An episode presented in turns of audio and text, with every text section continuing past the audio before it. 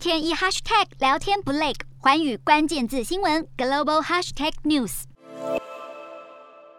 这届世界卫生大会 （WHA） 除了讨论席卷全球两年多的新冠肺炎之外，近期爆发的猴痘疫情也成了重点关注项目之一。猴痘疫情持续扩散，欧美国家接连出现病例。截至二十四日，全球通报确诊病例已经超过百起，另外也有一百多个疑似病例。世卫官员在 WHA 期间表示，虽然这一波疫情还在可控范围内，但传染情况相当不寻常，呼吁各国加强监控猴痘传染程度和趋势。同时，各国政府密切关注疫情，寻求猴痘。疫苗，德国政府甚至已经预定四万剂疫苗，并要求国内感染者进行二十一天的隔离，以防止疫情变严重。由于猴痘与曾经肆虐人类历史几千年的天花病毒属于近亲，特性相似，因此天花疫苗也能在预防猴痘方面提供八十五趴的保护效果。生产天花疫苗的丹麦疫苗制造商巴伐利亚北欧公司也表示，目前已经有数十个国家来电询问疫苗剂量，虽然目前库存有限，但是会在未来几个月内大量生产，以满足各国需求。